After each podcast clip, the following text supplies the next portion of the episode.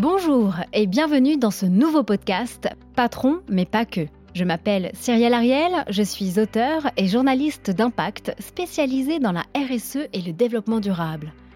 Le but de ce podcast est de vous faire découvrir un portrait plus intimiste de nos leaders d'opinion, une personnalité publique ou politique, un dirigeant ou un entrepreneur. Et ils ont tous un point commun, un parcours inspirant, juché de réussite, de challenge, mais aussi d'échecs. Nous vivons dans une société trépidante, souvent représentée par des acteurs que nous connaissons uniquement via leur visage médiatique. Ici, je vous propose de les découvrir autrement, intimement. Bienvenue dans Patron mais pas que.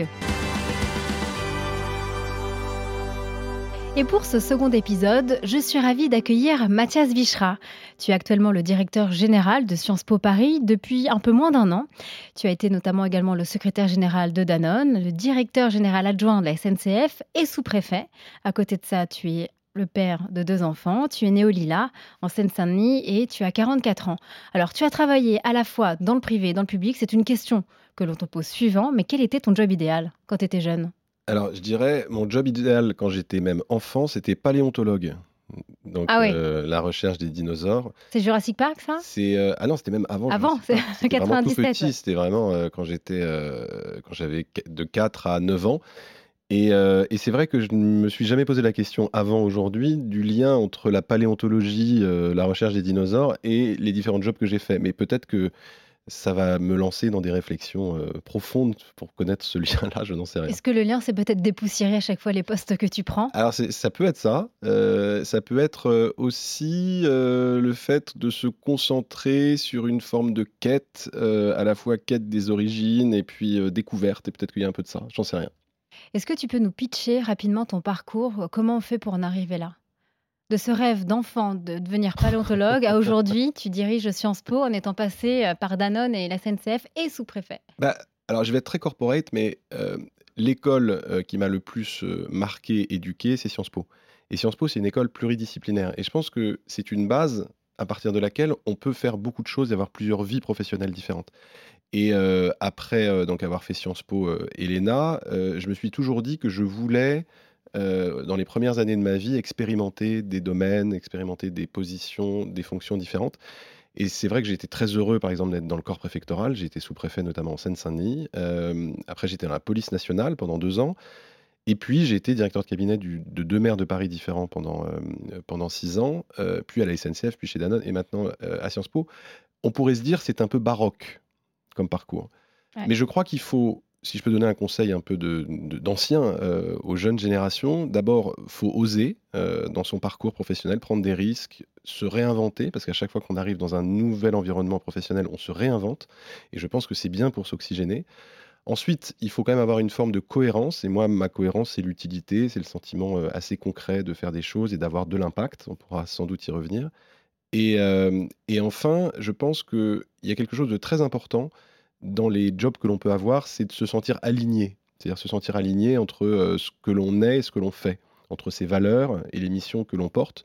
Et, et j'ai eu l'impression, dans les différentes fonctions que j'ai eues, de trouver cet alignement. Après, euh, il y a aussi une part de chance qu'il faut euh, de toute façon reconnaître. Et euh, c'est pas de la fausse modestie que de te dire ça. C'est d'avoir des bons contacts? Pas seulement, c'est, je pense, il y a des fenêtres d'opportunité qui s'ouvrent pour tout le monde à différents moments. Et je pense que euh, un des éléments d'évolution professionnelle, c'est aussi de saisir les fenêtres d'opportunité quand elles se présentent, même quand elles comportent des risques. Et donc, euh, je pense qu'il faut reconnaître le facteur chance dans toute trajectoire professionnelle. Euh, ce que je crois aussi, c'est que, et je m'arrête là, c'est que les différents parcours professionnels, c'est assez anglo-saxon aujourd'hui, c'était pas complètement français hier. Demain, je crois que les jeunes générations, moi je parle beaucoup avec des étudiantes et des étudiants, ils ont envie d'avoir des trajectoires professionnelles super différentes, variées, plurielles. Le format de je rentre dans une entreprise et j'y reste toute ma vie et je progresse dans cette même entreprise, je pense, euh, ça peut convenir à certains et à certaines, mais je pense qu'il est un peu dépassé. J'ai mille questions du coup. J'ai mille questions. Euh, revenir à Sciences Po 20 ans plus tard, quand tu maintenant tu le diriges, qu'est-ce qui a changé et Mm. qu'est-ce que tu as envie de faire changer? Ouais. D'abord, ça a été une vraie émotion pour moi parce que je te le disais, en fait, euh, euh, Sciences Po, pour moi, ça a été l'école qui m'a euh, ouvert à, à tous les savoirs, qui m'a donné envie à la fois d'apprendre, de progresser, qui m'a donné une ambition réellement, qui m'a construit pour l'ambition que je pouvais avoir. Et, et, moi, j'étais pas programmé pour faire Sciences Po. mon lycée était situé en ZEP. je n'avais pas des, enfin mes parents n'ont pas fait ce type d'études. Et donc, du coup, Sciences Po, je devais beaucoup. Et donc revenir comme directeur effectivement dans cette école qui m'a construit, ça a été effectivement une émotion importante. Le Sciences Po, le Sciences Po d'aujourd'hui par rapport au Sciences Po d'hier, ça n'a rien à voir. J'ai adoré Sciences Po. J'aurais tellement encore plus aimé le Sciences Po d'aujourd'hui. À mon époque, Sciences Po, c'était 4000 élèves. Aujourd'hui, c'est 15 000 répartis sur six campus euh, en région et à Paris. À mon époque, Sciences Po, c'était en trois ans. Aujourd'hui, Sciences Po, c'est en cinq ans. Euh, vous avez deux années sur un campus, une année obligatoire à l'étranger, parce qu'on a 500 partenariats avec des universités étrangères, deux années de spécialisation en master. Euh, à mon époque, Sciences Po, il y avait 10% d'internationaux. Aujourd'hui, c'est 50% d'élèves internationaux. À mon époque, il y avait 4% de boursiers. Aujourd'hui, il y a 30% de boursiers. Et donc, Sciences Po, c'est devenu en réalité une école pleinement internationale, pas seulement dans sa composition euh, estudiantine, mais aussi dans son ambition, dans ses collaborations, dans son ADN. Euh, et c'est aussi la conjugaison de l'ouverture sociale, de l'égalité des chances et de l'excellence. Parce que par ailleurs, euh, un chiffre quand même important par rapport à celles et ceux qui pourraient dire oui, quand on s'ouvre à l'international, quand on s'ouvre socialement, on perd l'excellence. Eh bien, euh, dans les élèves, notamment euh, qui rentrent à Sciences Po euh, et qui sont dans les élèves français, 97% en mention très bien au bac. Donc en fait, on peut tout faire. On peut s'ouvrir socialement et conserver l'excellence. Moi, je pense même que plus on s'ouvre, meilleur on est. J'aimerais également voir à peu près les, profils. Tu disais récemment lors de conférences que le sens, ça lead les mmh. jeunes aujourd'hui dans leur choix de carrière au niveau des, entreprises. Quel est l'impact, quelle est la place aujourd'hui, va dire, de l'impact pour ces jeunes? Ouais, c'est ça, c'est très intéressant moi, quand, dès que je suis arrivé, j'ai voulu faire en sorte, avec les enseignants, avec les salariés, et évidemment en écoutant les étudiants, de faire shifter totalement, pardon, c'est des restes d'entreprise, mon franglais, de, de transformer fondamentalement la maquette pédagogique pour que l'impact, au sens large, mais notamment la question du changement climatique, soit au cœur des programmes. Donc, on a fait 24 euh, heures de cours là dès janvier, c'est la décision que j'avais prise sur les transitions environnementales. Euh, on a notre école de management, par exemple, qui devient l'école du management et de l'impact. Donc, on est vraiment sur une transformation profonde. Je pense que ça, c'est une demande évidemment euh, des étudiants pour des raisons éthiques, morales, pour des raisons liées à ce que l'on sait, c'est que on a quelques années seulement pour, pour faire bouger les choses, transformer les choses. Et en même temps, c'est aussi des sujets d'insertion professionnelle. Donc demain, les DRH de tous les grands groupes, de toutes les entreprises, si leur entreprise n'a pas pris à bras le corps le sujet de la transition écologique, de la transition environnementale, du choc climatique, ils ne pourront plus recruter les talents parce que les talents demain demanderont à l'entreprise réellement des comptes sur ce que cette entreprise fait, notamment en matière environnementale. Donc en fait, c'est même plus une option, c'est une question. La question c'est quand, c'est pas oui ou non. Et effectivement, les étudiants et les étudiantes, c'est vrai aussi pour les écoles de commerce, il suffit de voir les cérémonies de diplomation. Quand on voit les priorités en sortie d'école, c'est d'abord le sens. Et quelles sont les, entreprises les plus plébiscitées justement par ces jeunes? Bah, Alors c'est intéressant parce que d'abord, moi j'ai été euh, chez Danone et je considère que évidemment euh, les multinationales ou les grandes entreprises du CAC 40 ne sont pas euh, en dehors du champ de l'impact et de ce que l'on peut faire. Et il y a beaucoup de grandes entreprises qui ont les faveurs euh, des, étudiants et des étudiants de Sciences Po.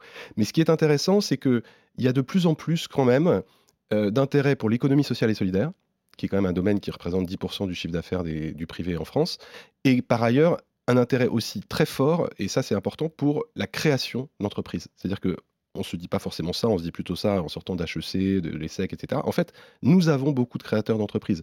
On incube 15 startups par an à Sciences Po. Des startups euh, à impact des, startups, principalement des startups à impact. Donc, il y a aussi, dans les changements peut-être euh, de perspective professionnelle, même si 70% des étudiants qui sortent de Sciences Po, de nos 15 000 étudiants, vont dans le privé, 70%, il y a aussi des créations d'entreprises. Et la question de la rémunération, parce que c'est sympa bien évidemment d'avoir cette fibre écologique, euh, cette sensibilité à avoir un impact, mettre du sens dans son travail, mais il y a toujours cette question de performance économique et de rémunération. Bien sûr. Non mais évidemment, il ne faut pas être dans une illusion que euh, on peut dire qu'on vit d'amour et d'eau fraîche, euh, on va pas vivre d'impact et d'eau fraîche. donc il y a évidemment la logique de se dire qu'il faut des rémunérations qui soient au rendez-vous, mais la première motivation n'est pas le niveau de, salaire. Évidemment qu'il faut un salaire décent pour vivre décemment et qu'il faut un salaire, un bon salaire aussi si on a euh, un poste élevé. Euh, ce n'est pas comment, ce n'est pas à opposer.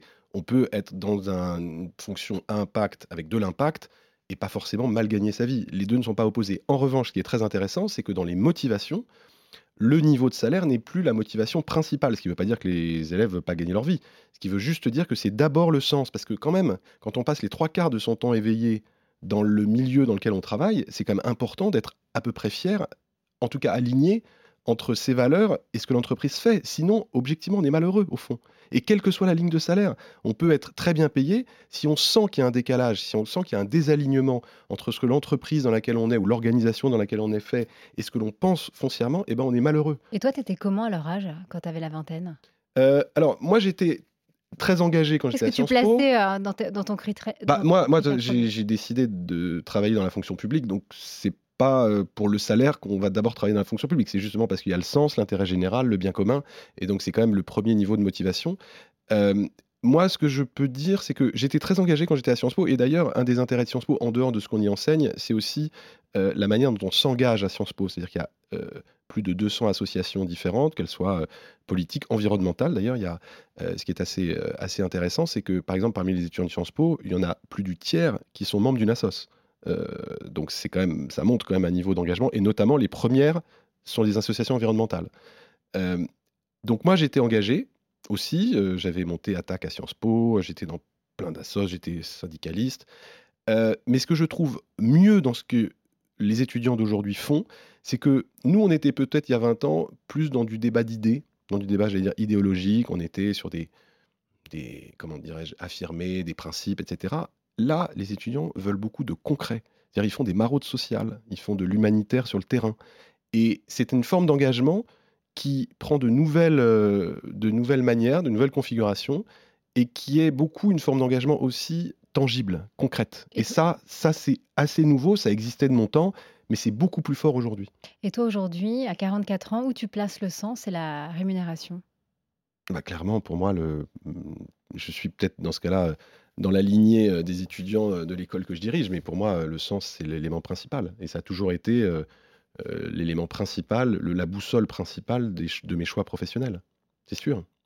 Maintenant, on va aborder un peu ton côté un peu également perso. Hein. J'ai posé une question à l'une de mes invitées, mmh. Cécile Belliot, la directrice générale du groupe Bell, et qui est maman elle aussi. Et elle a quatre enfants. Alors, entre ton poste et ta vie familiale, comment gères-tu les deux?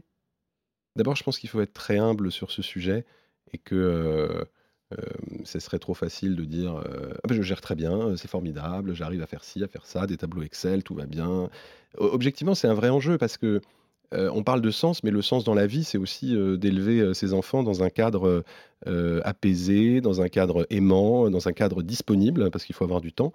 Et, donc, donc, évidemment que moi, c'est très important et l'éducation de mes enfants, le temps que je passe avec eux, est une priorité. Par exemple, ce soir, il y a une très grande conférence avec un très grand invité. je, vais l'accueillir, mais je ne vais pas rester parce que j'ai mes deux fils ce soir avec lesquels je vais passer une soirée et parce que c'est important, c'est prévu. Et donc, tout ça pour dire que je pense que c'est nécessaire et que un des éléments quand même nouveaux, c'est que, y compris pour les hommes, ce qui est une avancée de société quand même, c'est que en fait, dans le milieu professionnel, tout le monde comprend. Tout le monde comprend. Les impératifs. Oui, quel que soit votre niveau hiérarchique. C'est-à-dire qu'il y a un moment quand même où la vie, c'est quand même euh, euh, les liens familiaux, les liens euh, d'amitié, les liens amoureux. C'est pas simplement l'ambition professionnelle, le fait de rester à son bureau jusqu'à 2 heures du matin, etc. Ça, c'est pas une vie réussie. C'est une vie de contrainte. Euh, et, donc, effectivement, mais c'est dur, c'est très très dur. Et, en plus, il y a un autre élément qui peut être parfois compliqué, c'est d'être là sans être là. C'est-à-dire que, évidemment, quand on est là avec les enfants, par exemple. Et on euh, pense à autre chose, on n'est pas là avec eux. Ou alors on est sur le portable, etc. Et donc, c'est vrai que ça, c'est un vrai enjeu, je pense, pour les mamans, les papas, euh, d'essayer, de, quand on sort du boulot, D'être en mode papa et maman. Ouais, et de vraiment basculer super rapidement et, et, de laisser aussi une partie des soucis du boulot à l'écart. Et ça, je dois dire que c'est un travail euh, et un effort de tous les jours. Et, je, pense que j'ai euh, encore tellement à m'améliorer sur ce sujet-là. C'est ouais, ouais, et pourtant, je, pense que c'est absolument nécessaire. Et pour boucler avec Sciences Po, est-ce que tu leur souhaites d'aller à Sciences Po? Alors franchement, je ne veux faire aucun plan sur la comète d'éducation ou de boulot pour mes enfants. Je pense que c'est ce qu'il y a de pire. Moi, par exemple, mes parents, ne m'ont jamais, ni orienté, ni forcé, ni, ils ils viennent pas de cet univers-là et je me suis, trouvé, heu, un peu tout seul par la liberté qui m'était laissée, par la confiance que mes parents m'apportaient aussi, heu, dans mes capacités. Parce que ça, je pense que c'est très important de sentir derrière que les parents sont là, mais jamais pour dire tu dois faire ci, tu dois faire ça. Évidemment, vu ce que va devenir Sciences Po encore dans les années à venir, euh, je pense que ce serait formidable qu'ils fassent Sciences Po, mais jamais je ne voudrais me mettre dans la tête que mes enfants euh, doivent faire Sciences Po parce que je pense que ce sera terrible pour eux d'avoir cette espèce de d'ambition du père euh, qui sinon sera déçu et on peut être heureux en faisant tellement tellement de choses différentes des études ou pas d'études des voilà je pense qu'on s'accomplit de manière très différente ce qui compte encore une fois je pense que c'est c'est justement, pour, t'aligner, pour te ressourcer, pour te faire ces moments off et qu'est-ce que tu aimes faire ou aimes ou justement, Bah, te ressourcer bah, en ce moment, honnêtement, entre le le boulot et la vie de famille, il y a peu d'espace. il y a évidemment, mais ça c'est assez bateau, la lecture qui, pour moi est une nécessité. Quand on lit pas, notamment de la fiction, on est sec et moi je veux pas être sec. Je pense que la fiction, enrichit, euh, développe euh, une pensée euh, que, que aucun autre aucune autre forme de, de, de, lecture permet, parce que par exemple, on peut lire la presse, on peut. Tu lis quoi actuellement? Qu'est-ce qui est à côté de ton, sur, ton, table, sur ta table de chevet Alors là, je, je, je, lis, je commence le, le livre de Mohamed Mbougar Sarr, de Purs Hommes, qui est, qui est, qui est le, le, livre juste avant le prix Goncourt. Euh, euh, et, c'est formidable. Et du coup, j'ai vraiment besoin de, lire et beaucoup besoin de lire la fiction, d'écouter de la musique évidemment. Euh, et j'ai deux pôles musicaux à peu près opposés pour beaucoup, mais qui pour moi sont liés le rap et l'opéra. On va y revenir. On reste sur le moment lecture. On parlait de sens, on parlait d'impact, on parlait d'environnement. quel est le livre que tu recommandes à tes, à tes élèves justement? Dans ce secteur Alors, il y en a, beaucoup euh, que je pourrais recommander. Je, pense à un qui est vraiment important, c'est euh, qui d'ailleurs est un, une figure de Sciences Po euh, et qui a beaucoup marqué notre institution et qui est une figure d'ailleurs au niveau international sur les sujets d'écologie, c'est Bruno Latour, son livre Où atterrir. Et, c'est, je pense, un livre essentiel sur ce que transforme dans la société, dans l'économie, les limites planétaires. Euh, il parle de limites planétaires. Ah, c'est le donut, la théorie du donut. Oui, exactement. Et, et, du coup, c'est vraiment important, je pense, euh, de se dire que c'est un livre fondamental. Et donc, c'est un livre que je pourrais recommander. C'est un peu corpo aussi, parce que c'est un, un, enseignant à Sciences Po, mais j'ai beaucoup d'admiration et beaucoup d'estime pour, euh, pour Bruno Latour, avec lequel je travaille désormais. Et, et je recommanderais cet ouvrage-là. Alors, euh, on n'est pas loin de la fin de ce podcast, mais encore quelques questions. J'aime beaucoup ce grand écart également dans tes choix musicaux. Tu parles d'opéra et de rap. Explique-nous, en fait, à quel moment tu écoutes de l'opéra et à quel moment tu es en mode rap? Alors, ce qui est assez marrant, c'est que dans le, dans le lycée dans lequel j'étais, tout le monde écoutait du rap et donc c'était un peu l'uniforme musical, fallait écouter du rap. Et donc, j'ai écouté du rap à partir de l'âge de 13 ans euh, et c'est vraiment une passion et ça continue à l'être. à quel euh, moment donc tu l'écoutes dans ta vie? Et donc, à quel moment? Bah, Alors, tout le temps, sauf quand je suis en, réunion, parce que là, c'est un peu compliqué. Dans ce cas-là, je mets plutôt de la musique classique, euh, ou rien. Euh, mais, euh, mais en fait, ce qui est assez marrant, c'est que en fait, le rap m'a amené à la musique classique et à l'opéra, parce que dans les morceaux de rap, il y a des samples, et donc dans les disques, ils mettent le sample dont est issue la boucle musicale qui compose donc le, morceau. Et c'est souvent des, des, morceaux de musique classique qui sont. Et donc j'allais écouter le morceau in extenso, euh, de ce que j'écoutais dans une boucle musicale d'un morceau de rap. Et en fait, je suis venu à la musique classique par le rap, ce qui est effectivement assez original. Euh, Quel est ton chanteur de rap euh, oh, Voilà, il y en a tellement, tellement, tellement, c'est difficile. Dans les, non, dans les artistes euh, actuels que je trouve, nouvelle génération que je trouve vraiment fort, artiste français, Benjamin Epps. D'accord. Il est vraiment. Et en musique classique? Alors là, la musique. Très, non, je suis très baroque, donc avec une, j'ai une folie absolue pour Handel, que je trouve être le plus grand compositeur sans doute de musique classique, et pour ses opéras. donc je dirais ouais, Handel. Alors pour les gens qui ne te connaissent pas, ou pas encore, en tout cas, tu as beaucoup d'humour et il t'arrive parfois lors de dîners professionnels de demander aux convives, hein, pour détendre l'ambiance quand on se connaît pas, c'est vrai que c'est pas évident, quand on est une tablée d'une dizaine de personnes, tu leur dis: «Bon, bah, présentez-vous et surtout, bah, quelle est votre pire honte, le moment le plus honteux de votre vie?» Pourquoi tu poses ce genre de questions? Parce que, je j'ai souvent vu dans des, heu, univers professionnels que notamment dans un dîner, Heu, chacun est un peu sur son compte à soi, ou en tout cas dans un rôle qui est assigné et avec une espèce d'armure, sans être totalement soi-même. Et je trouve que commencer par cela, c'est-à-dire chacun réfléchit à sa dernière honte, ça permet de ramener chacun à une forme d'humanité, de maladresse effectivement, mais en fait on fait tomber l'armure à ce moment-là. Il y a plus de, heu, positionnement hiérarchique et cetera. Chacun, dit ce qu'il souhaite et il y a des situations d'ailleurs assez cocasses où les gens, heu, se se confient, vraiment, sur des hontes qui sont vraiment, vraiment honteuses et et et et ça met une une très bonne ambiance. Moi, j'ai fait ça même dans des, quand j'étais, chez Danone où, j'avais, plein de collègues, heu, notamment internationaux de tous les pays et cetera. Donc on faisait ça en anglais en plus, heu et je trouve que ça crée une ambiance assez sympa parce que en fait, ça crée une forme de communauté autour d'un moment où on n'est pas glorieux, mais du coup, ça ramène chacun une forme aussi, de d'humilité, et d'autodérision. Parce que je pense que ce qui manque parfois dans beaucoup de caractères, ou de positions, ou de postures, c'est, l'autodérision. Celle que tu retiens? Non, Joker. Tu nous diras pas qui, Non, non, mais non, non, non? non, non, non. Et la tienne?